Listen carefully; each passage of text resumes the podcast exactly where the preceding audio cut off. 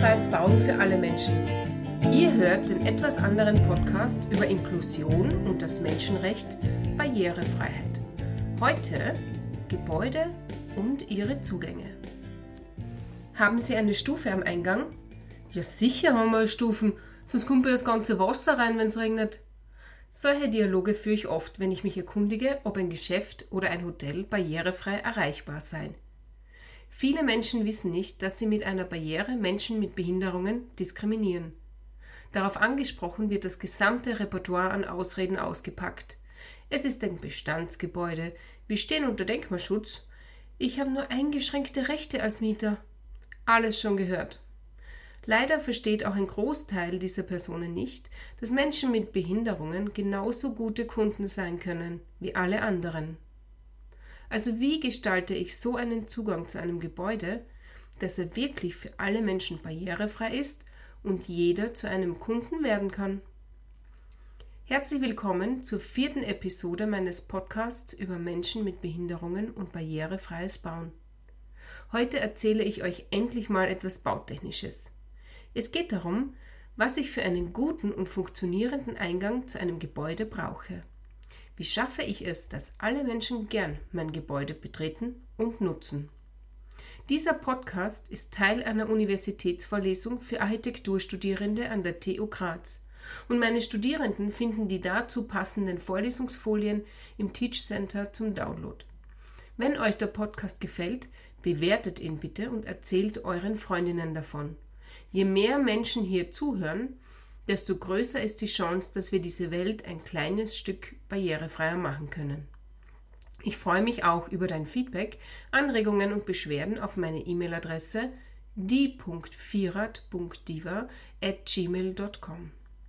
Ach ja, und äh, wie schon das letzte Mal möchte ich auf die Diskriminierung von Frauen in der Welt der Technik, insbesondere der Bautechnik, hinweisen und werde daher alle Bezeichnungen verweiblichen, um den Herren ein Gefühl dafür zu geben, wie es sich für uns Damen anfühlt, wenn wir immer nur mitgemeint, aber nie adressiert werden. Das stört dich? Schreib mir und sag mir, wie wir das anders verbessern können. Na gut, dann legen wir los mit den Inhalten.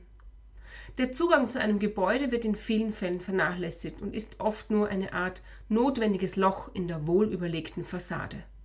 Dabei muss ein Eingang so viel mehr können, als Menschen in ein Gebäude lassen. Zuerst einmal sind die Außenanlagen bis hin zum Gebäude unglaublich viel wichtiger, als du gedacht hast. Der Weg zu und in mein Gebäude muss klar gekennzeichnet werden, denn sonst kann es passieren, dass der Eingang nicht gefunden wird und das trägt aber sowas von gar nicht zu einer guten Stimmung beim Betreten des Gebäudes bei.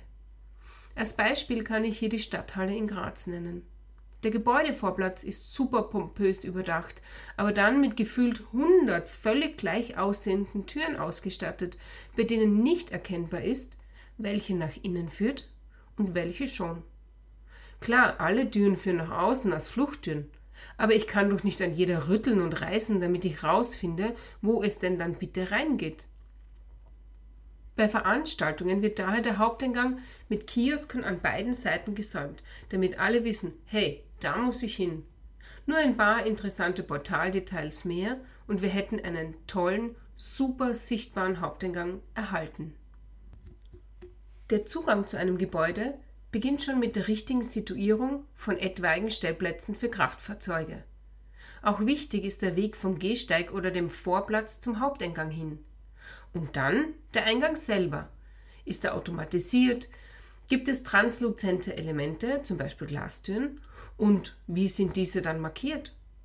Auch die Ausstattung mit einem Windfang, hier ist ganz besonders die Größe ein Thema, und einer Schmutzfangmatte muss barrierefrei sein.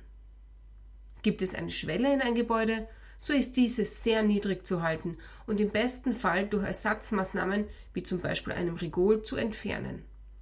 Ihr seht also einfach eine Türe von draußen nach drinnen, das reicht nicht, um den Eingang zu einem Gebäude gut und richtig barrierefrei zu gestalten.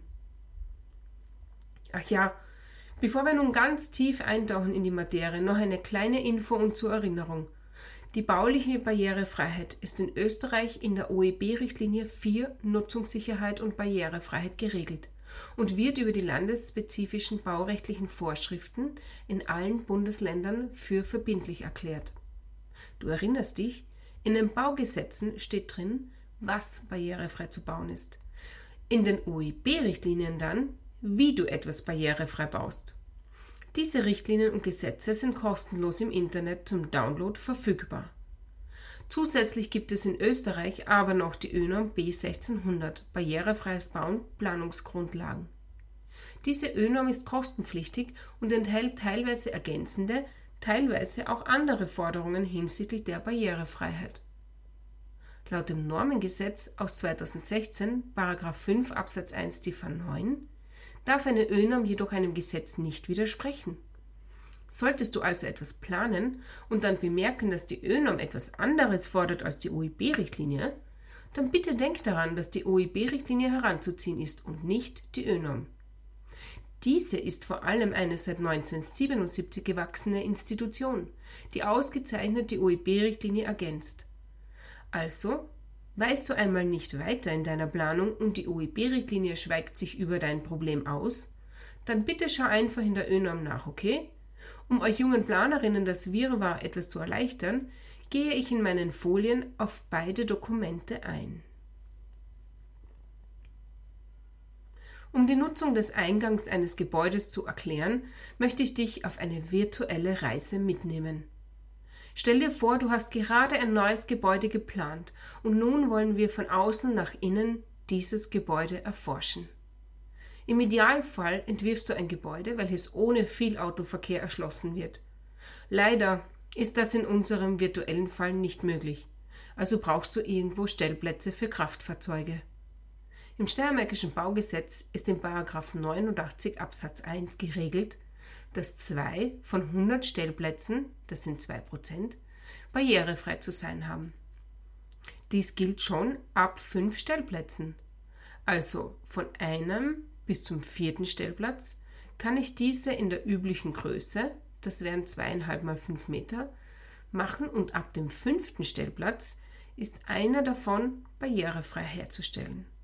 Zwischen 5 und 50 Stellplätze brauche ich einen barrierefreien Stellplatz. Zwischen 51 und 100 brauche ich zwei barrierefreie Stellplätze. Zwischen 101 und 150 drei barrierefreie Stellplätze und so geht es weiter. 2% eben. Die Größe des barrierefreien Stellplatzes ergibt sich aus der Größe des Autos und einer Sperrfläche, die dazu gedacht ist, dass Menschen mit Behinderungen ihre Autotüre ganz öffnen können, um aussteigen zu können. Ein barrierefreier Stellplatz ist also dreieinhalb Meter breit. Das ist ein Meter breiter als ein anderer normal üblicher Stellplatz. Wenn ich Platz sparen will, dann kann ich auch zwei barrierefreie Stellplätze so platzieren, dass die Sperrfläche beider in der Mitte angeordnet ist. Somit spare ich mir eine zweite Sperrfläche. Dann komme ich auf eine Gesamtbreite von 5,80 Meter. Bitte bedenke auch, dass barrierefreie Stellplätze ganz in der Nähe des Eingangs sein sollten. Idealerweise sind sie auch überdacht, denn wenn es regnet oder gar schneit, ist das Aussteigen aus dem Auto ein doppelter Spaß. Wirklich wichtig ist auch eine Beschilderung und eine zusätzliche Markierung am Boden. Selbstverständlich sollte auch der Bodenbelag vorwiegend geschlossen sein, damit eine gute Standfestigkeit für Menschen mit Mobilitätseinschränkungen gegeben sein kann. Für Tiefgaragen und Parkhäuser gibt es übrigens schon richtig gute Beispiele, wie barrierefreie Stellplätze vor Falschparkeringen geschützt werden können. Im Atrio in Villach, das ist ein Einkaufszentrum, kann mit dem europäischen Schließsystem Eurokey eine Schrankenanlage zu einem abgesperrten Bereich nur für barrierefreie Stellplätze geöffnet werden. Hat man keinen Eurokey dabei, so kann auch eine, ein Parkberechtigungsausweis nach 29b der Straßenverkehrsordnung in die Kamera gezeigt werden und die netten Damen an der Info öffnen für dich die Schranken. Bitte denk daran, dass auch alle anderen Bedienungselemente in einem abgesperrten Stellplatzbereich für Menschen mit Behinderungen barrierefrei erreichbar sein müssen. Es muss Aufzüge geben, um die Parkebenen erreichen zu können. Und Kassen und Schrankenanlagen sind ebenso barrierefrei herzustellen. Gut, die virtuelle Reise beginnt. Du verlässt dein Auto und jetzt merkst du, hoppla, ich sitze im Rollstuhl. Also rollst du zum Eingang hin. Aber da, wo alle reingehen, sind Stufen. Was nun? Da bemerkst du, dass neben dem Eingang auch eine Rampe hineinführt in das Gebäude. Boah, Gott sei Dank, noch einmal Glück gehabt. Nicht immer gibt es die richtigen baulichen Voraussetzungen für einen stufenlosen Eingang. Dieser muss dann aber eben über eine zusätzliche Rampe oder andere Maßnahmen barrierefrei sein. Hm, was wäre denn zum Beispiel solch eine andere Maßnahme? Hier ein Beispiel. Im Louvre in Paris gibt es eine wundervoll geschwungene Prachttreppe von oben nach unten, die man beschreitet und sich dabei wie eine Königin in Frankreich fühlen kann. Aber, wir haben ja festgestellt, du bist nun eine Rollifahrerin. Wie kommst denn du darunter? Im Auge, also in der freien Mitte dieser gewendelten Treppe, befindet sich ein Hebeaufzug, welcher auch dich befördert. Und so kannst du das ganze Königin in Frankreich-Feeling genauso gut erleben. Also zurück, du fährst elegant die Rampe nach oben, stehst vor der Eingangstüre unseres virtuellen Gebäudes. Die Türe, vor der du stehst, geht nach außen auf, eh klar, Fluchttüre, aber vor allem ist sie mit einem mechanischen Türschließer versehen und lässt sich nur mit viel Kraftaufwand öffnen. Du denkst dir jetzt, why oh why ist diese Türe nur so schwer zu öffnen? Denn eigentlich ist es ja so, dass Türen mit einem Türschließer maximal 47 Newton Kraftaufwand aufweisen dürfen. So, wer von euch hat aufgepasst in Physik? 47 Newton sind in etwa 4,7 Kilogramm und das ist schon ziemlich schwer. Die Türe ist also nicht so besonders leicht zu öffnen, liegt aber wohl noch im barrierefreien Bereich. Aber noch etwas fällt dir auf. Neben der Türschnalle oder auch dem Türdrücker, wie auch immer du das nennen magst, hast du sehr viel Platz und kannst deshalb wirklich neben die Türe hinfahren und sie so leichter öffnen. Das Podest, auf dem du vor dem Eingang stehst, ist auch ziemlich groß. Ja, warum ist denn das so? Was meinst du? Richtig. Ist eine Türe barrierefrei herzustellen? So müssen auch gewisse Größenparameter rund um die Türe eingehalten werden. In unserem Fall geht die Türe nach außen auf. Also muss draußen auch eine Fläche von drei Quadratmetern zum Öffnen der Türe vorhanden sein. Das ist jener Platz, in den die Türe hineinschwenkt und trotzdem für dich, zum Beispiel mit dem Rollstuhl, noch Platz ist. Wenn du reinfährst, wirst du bemerken, dass innen ebenso an der Seite, wo der Türdrücker ist, sehr viel Platz vorhanden ist. Das Mindestmaß ist hier 50 cm bis zur nächsten Wand oder anderen unverrückbaren Dingen. Diese Bereiche nennt man Anfahrbereiche für Türen und sie betragen in jene Richtung, in die die Türe aufschlägt, 3 Quadratmeter und in die andere Richtung, also da, wo die Türe dir nicht im Weg ist, wenn du sie aufmachst, 1,8 Quadratmeter. Diese Bereiche müssen innen und außen an der Türe an jede Türstockseite noch 50 cm hinausragen und voilà, die Anfahrbereiche sind vorhanden und die Türe ist barrierefrei nutzbar. So, und jetzt spulen wir unser Experiment wieder zurück und stellen uns vor, du kommst oben an der Rampe am Eingang an und die Türe öffnet sich automatisch, da ein Sensor erkannt hat, dass du das Gebäude betreten möchtest. Fein. Und auch so hygienisch, weil du nichts angreifen musst. Automatische Türen sind bequem und sehr barrierefrei, wenn sie richtig ausgeführt werden und so von allen Menschen erkannt und auch benutzt werden können. Denk doch mal an Möbelhäuser mit ihren großen runden Drehkarussellen, die gleichzeitig Windfang und Türe sind. Bei Türautomatisierungen kann man sich so richtig austoben. Nur muss man schon ein paar Dinge beachten.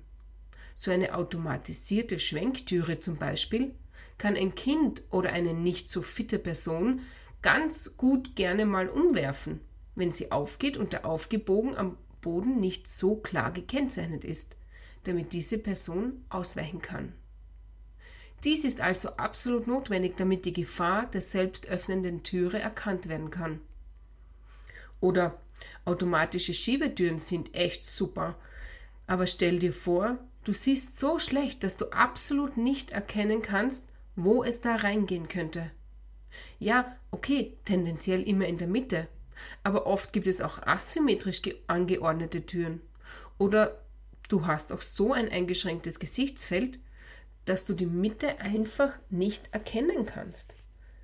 Daher sind automatische Glasschiebetüren mit starken Kontrasten zu markieren. Und da gibt es nun drei Möglichkeiten, wie du das am besten machen kannst. Die erste Möglichkeit ist etwas fantasielos, okay, aber sie ist altbewährt.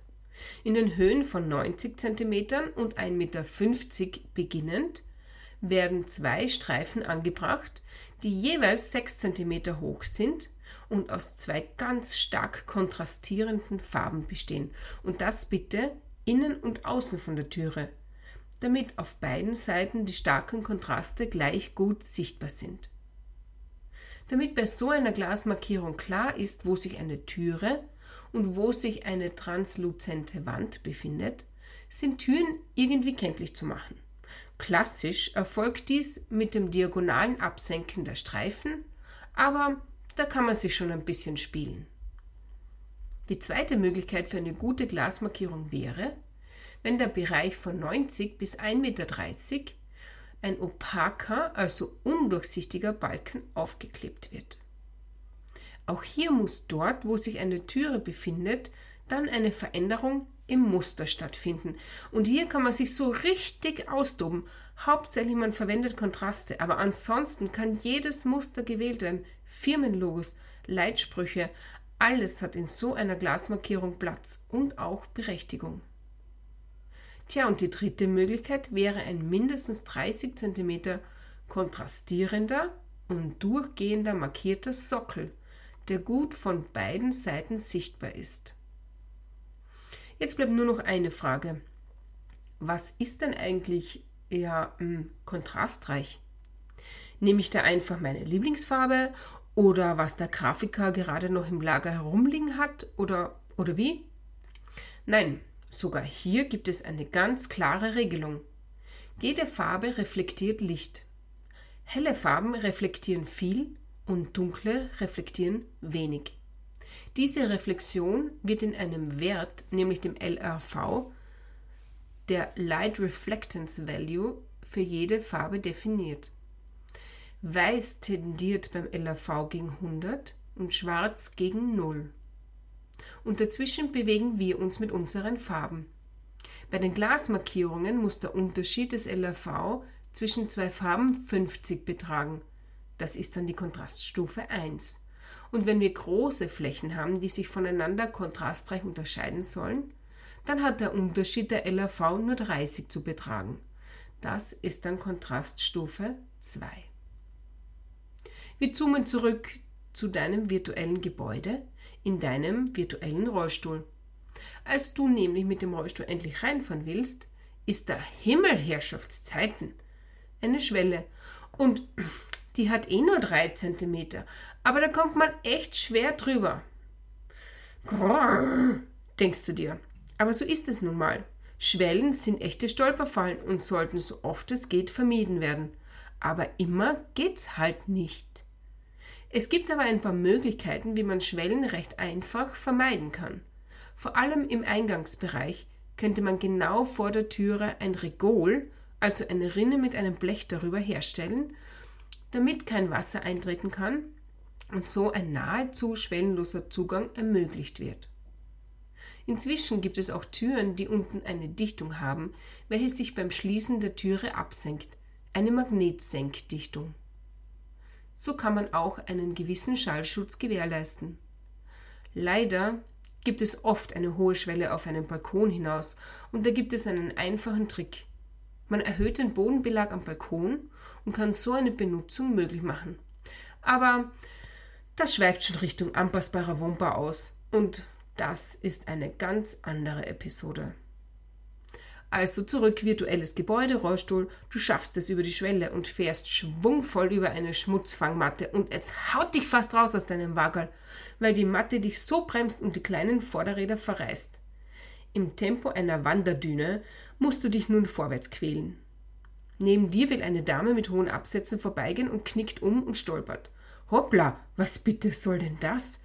Dürfen denn Schmutzfangmatten so beschaffen sein, dass sie das Lenkverhalten von Rollstühlen beeinflussen, so stark bremsen oder eine Stolperfalle für gehende Personen darstellen? Die klare Antwort ist nein, das dürfen sie nicht. Gerade in Bereichen, wo viele Menschen ein- und ausgehen, sind Schmutzfangmatten gut berollbar herzustellen. Sie dürfen auch keine Stolpergefahr darstellen für gehende Personen. Hier gibt es eine Reihe unterschiedlicher Fabrikate, wobei ich persönlich jene bevorzuge, die quer zur Geh- und Fahrlinie Aluprofile mit kurzen Borsten aufweisen. Diese sind gut überrollbar und die Dame, als auch der Herr von Welt, die gerne Steckelschuhe tragen, können da ohne Risiko drüber gehen. Du hast es jetzt glücklicherweise über die Schmutzfangmatte geschafft und bist nun im Foyer des Gebäudes. Vor dir liegt eine Türe, welche mit einem Magneten an der Wand offen gehalten wird. Puh, sehr interessant, denkst du. Warum ist das wohl so? In größeren Gebäuden ist der Brandschutz ein wichtiges Thema. Manche Menschen behaupten sogar, dass der Brandschutz wichtiger ist als die Barrierefreiheit. Dabei ergänzen sich diese zwei Themen doch so schön miteinander. Wenn es also einen Brandalarm gibt, lassen die Magnete aus, die Türen fallen zu und bilden so im Idealfall einen Brandabschnitt, in den für eine gewisse Zeit weder Rauch noch Hitze und auch kein Feuer eindringen kann. Sehr oft braucht man das für den Abschluss zu einem Treppenhaus aber auch in einem sehr großen Geschoss bei einem, bei einem längeren Gangbereich werden Brandschutztüren eingebaut. Natürlich gibt es auch andere Möglichkeiten, um eine Brandschutztüre barrierefrei auszurüsten. Die einfachste beginnt mit einem ganz normalen mechanischen Türschließer, wie wir ihn kennen und hassen. Okay, entschuldige, ich hasse diese Türschließer. Warum? Na, weil die eigentlich mindestens zweimal im Jahr eingestellt werden müssten. Und wir haben das ja schon beim Haupteingang gehört. Die dürfen eigentlich nur 47 Newton Kraftaufwand erzeugen. Wenn es mehr ist, dann kannst du mit einer Kiste Bier in der Hand die Türe einfach nicht mehr aufbringen. Und das ist doch wohl wirklich blöd, oder? Ganz oft werden solche Türen dann im Normalbetrieb mit dem altbewährten Brandschutzkeil aufgekeilt. Und wenn es brennt, dann rette sich wer kann weil das Brandschutzkonzept funktioniert dann sicher nicht mehr. Oder zumindest erst dann wieder, wenn der Brandschutzkeil selber Opfer der Flammen wurde. Deshalb gibt es eben auch andere Möglichkeiten, wie man eine Brandschutztüre so macht, dass sie im Normalbetrieb gut barrierefrei funktioniert und im Brandfall aber auch verlässlich schließt. Die als erstes erwähnte Feststelleinrichtung mit dem Magneten funktioniert echt gut. Oder auch ein Freilauftürsystem, wo die Türe ganz leicht zu öffnen ist und nur im Brandfall eine Schließfunktion auslöst. Da wird der Brandschutzkeil unnötig und die Gefahr Gebäudebrand als auch die Anforderungen an die Barrierefreiheit werden ideal gelöst. Falls es aber wirklich zu einem Brand kommt, dann muss man so ehrlich sein, dass ein barrierefreies Flüchten durch diese Türen eher nicht möglich sein wird weil die Schließfunktion im Falle eines Brandes ja fest anzieht und so ein Öffnen der Türe umso schwerer ist. Ich meine, hey, die Türe muss ja im Brandfall gegen ein Feuer standhalten und der Schließmechanismus schließlich auch. Wenn ein barrierefreies Öffnen im Brandfall unbedingt möglich sein muss, dann kommst du über automatisierte Türen nicht drum herum. Also wieder zurück zu dir und deinem Rollstuhl. Du rollst den Gang entlang und suchst einen Raum. Dir fällt auf, dass der Boden voll fein zu berollen ist und du bist viel schneller als die Gehenden. Und noch was, die Wand und der Boden haben unterschiedliche Farben. Dadurch kann man diese zwei sehr gut voneinander unterscheiden und der Gang ist wie ein buntes Band, das dich weiterleitet. Die minimale Breite eines Ganges, der gleichzeitig ein Fluchtweg ist, beträgt im Übrigen 1,20 Meter, wobei in größeren Gebäuden weist er eher eine Breite von 1,50 Meter auf. So erspart man sich auch die Wendebereiche am Ende des Ganges, den du mit deinem Rollstuhl brauchen würdest, wenn du wieder umdrehst. Auch wenn du eine Türe an der Stirnseite, das ist die schmale Seite eines Ganges, hast, dann brauchst du ja 1,50 Meter wegen der Anfahrbereiche der Türe. Weißt eh, das hatten wir doch vorher schon mal. Du fährst also weiter und dir fällt auf, dass einige Türen die gleiche Farbe wie die Wand haben und andere Türen sind kräftig gefärbt, stechen richtig hervor. Da erinnerst du dich daran, dass man so umgebungsfremden Personen anzeigen kann, in welche Türe man eher nicht und in welche Türe man schon reingehen darf. Sehr clever und schaut auch gestalterisch gleich viel überlegter aus. Gegenüber dem Raum, in dem du hineingehen musst, befindet sich eine kleine Nische mit einer Sitzgelegenheit. Da du ja einen Rollstuhl nutzt, brauchst du keine Sitzgelegenheit. Aber so manch anderer wäre wohl froh, nach dem langen Weg hierher sich kurz ausrasten zu können. Endlich bist du angelangt an deinem Ziel. Du öffnest die Türe, die übrigens ganz brav die 50 cm seitliche Anfahrbarkeit und auch die Anfahrbereiche an beiden Seiten aufweist und stehst plötzlich vor vor mir. Gratuliere! Du hast soeben die Vorlesung über Gebäude und ihre Zugänge erfolgreich hinter dich gebracht. Jetzt weißt du, wie wichtig es ist, ein Gebäude bei den Außenanlagen beginnend barrierefrei zu gestalten. Das nächste Mal reden wir dann über Erschließungen innerhalb eines Gebäudes und was es bedeutet, diese barrierefrei für alle herzustellen. So, damit wären wir wieder am Ende dieser Episode meines Podcasts über barrierefreies Bauen und Menschen mit Behinderungen angelangt. Ich freue mich sehr über Wünsche und Anregungen, nehme aber auch selbstverständlich Beschwerden an. Ihr erreicht mich per E-Mail unter die.vierat.diva at gmail.com auf Facebook unter barbara.a.zimmer, bei Instagram unter die.viererdiva sowie auf LinkedIn unter meinem echten Namen Barbara Sima Rummel. Danke fürs Zuhören und nicht vergessen, Barrierefreiheit ist kein Zugeständnis an Menschen mit Behinderungen, sondern ein Menschenrecht.